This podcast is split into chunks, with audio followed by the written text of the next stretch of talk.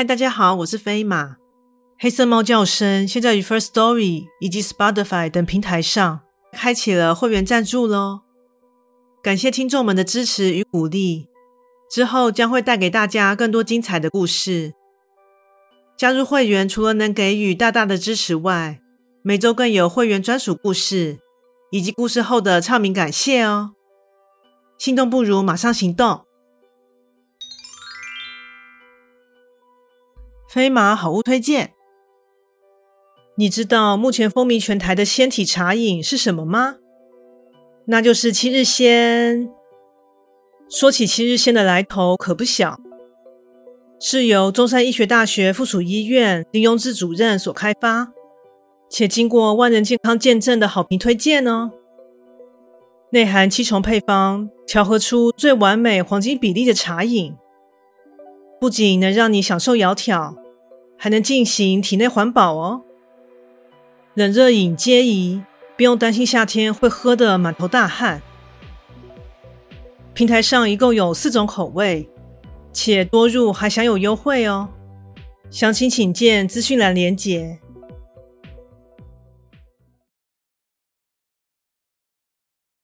相信大家都有物品遗失的经验，一般来说，捡到的人。都会直接归还失物，没有什么复杂的后续。但若是你遇上了某个存在，不但捡到了你的东西，还要求用你身上重要的东西来赎回时，你会接受对方的条件吗？现在让我们来听听这则故事。怪谈故事：赎回的条件。随着下课铃声的响起，连假也跟着来临。我和同学们一起欢乐的讨论，相约去哪里玩。最后，我们决定在今晚前往附近的一处河滨空地烤肉。之后，我们便先各自回家。在大约傍晚五点多，我们一行人便聚集在此。并且拿出各自分别要准备的东西。接下来，我们便一边烤肉，一边尽情的笑闹，好不快乐。我一开始被分配到烤肉组，于是便开始大汗淋漓的烤着各式各样的肉品和蔬菜，当然也不忘了偷吃。然后。不知道是不是看不下去我过于夸张的食欲，于是我被从岗位换了下来。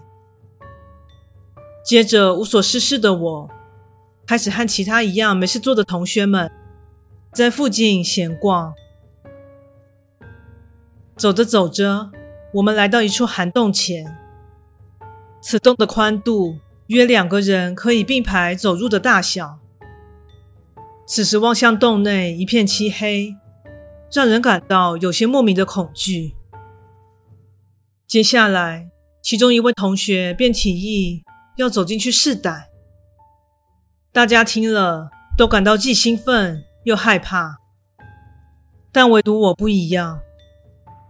不要，我肚子饿了，要回去吃东西。你们加油喽，拜！说着，便头也不回地跑回去。而在我回到烤肉地点后不久，其他人也陆续回到了这里。看来美食的诱惑远比进入黑不拉几的洞穴要强得多啊！我当下暗忖道。而美好的时光总是特别的短暂，很快时间便来到了十点多。在协力将场地整理完毕后，我们便互相道别，各自返家。当我抵达家中后不久，再大概收拾了一下东西，才发现我的车票夹似乎掉在了烤肉地点。在又更仔细的翻找后，我更加确定了这个事实。烦呢，看来明天还得再回去一趟。即使觉得很烦躁。但由于时间已晚，于是决定明天再回去寻找。深夜，就当我睡得迷迷糊糊之际，耳边突然传来一句话：“想不想拿回你的东西啊？”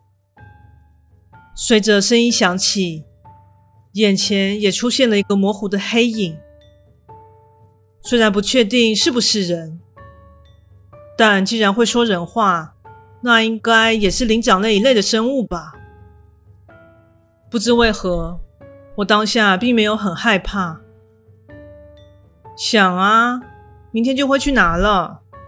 我回答：“你知道掉在哪吗？”对方询问：“嗯，不是在烤肉区，就是在那个洞附近吧。”但现在你的东西在我手上哦。哦，这样啊，那你帮我收好喽。哪有这么容易就让你拿回来啊？想要取回你的东西，必须做一些事才行啊。真麻烦呢，那要做什么嘞？听到这里。我已经感到相当的不耐烦。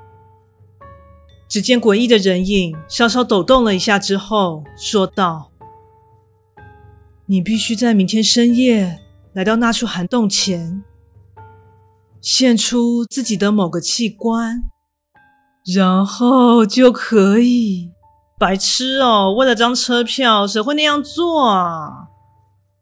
还没等对方说完，我就已经忍不住吐槽起来。难道你不想拿回来？人已似乎相当惊讶。不过就损失个几百元而已，竟然还要人献出自己的器官？你是哪个年代生的？偶尔也上上网好吗？要跟得上年代啊！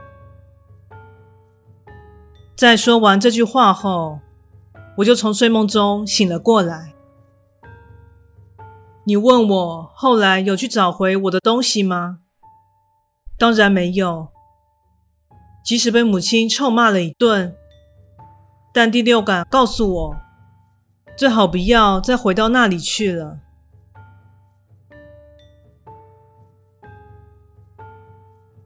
故事说完喽，感谢你的收听，诚挚欢迎订阅我的频道。若身边有喜欢悬疑惊悚类故事的朋友，也欢迎将本频道推荐给他们。飞马目前经营的平台有 Podcast、YouTube、Facebook 以及 IG，诚挚希望大家前往以上平台搜寻“黑色猫叫声”，并帮我订阅及追踪哦。最后再次感谢你的支持，那我们下次再见。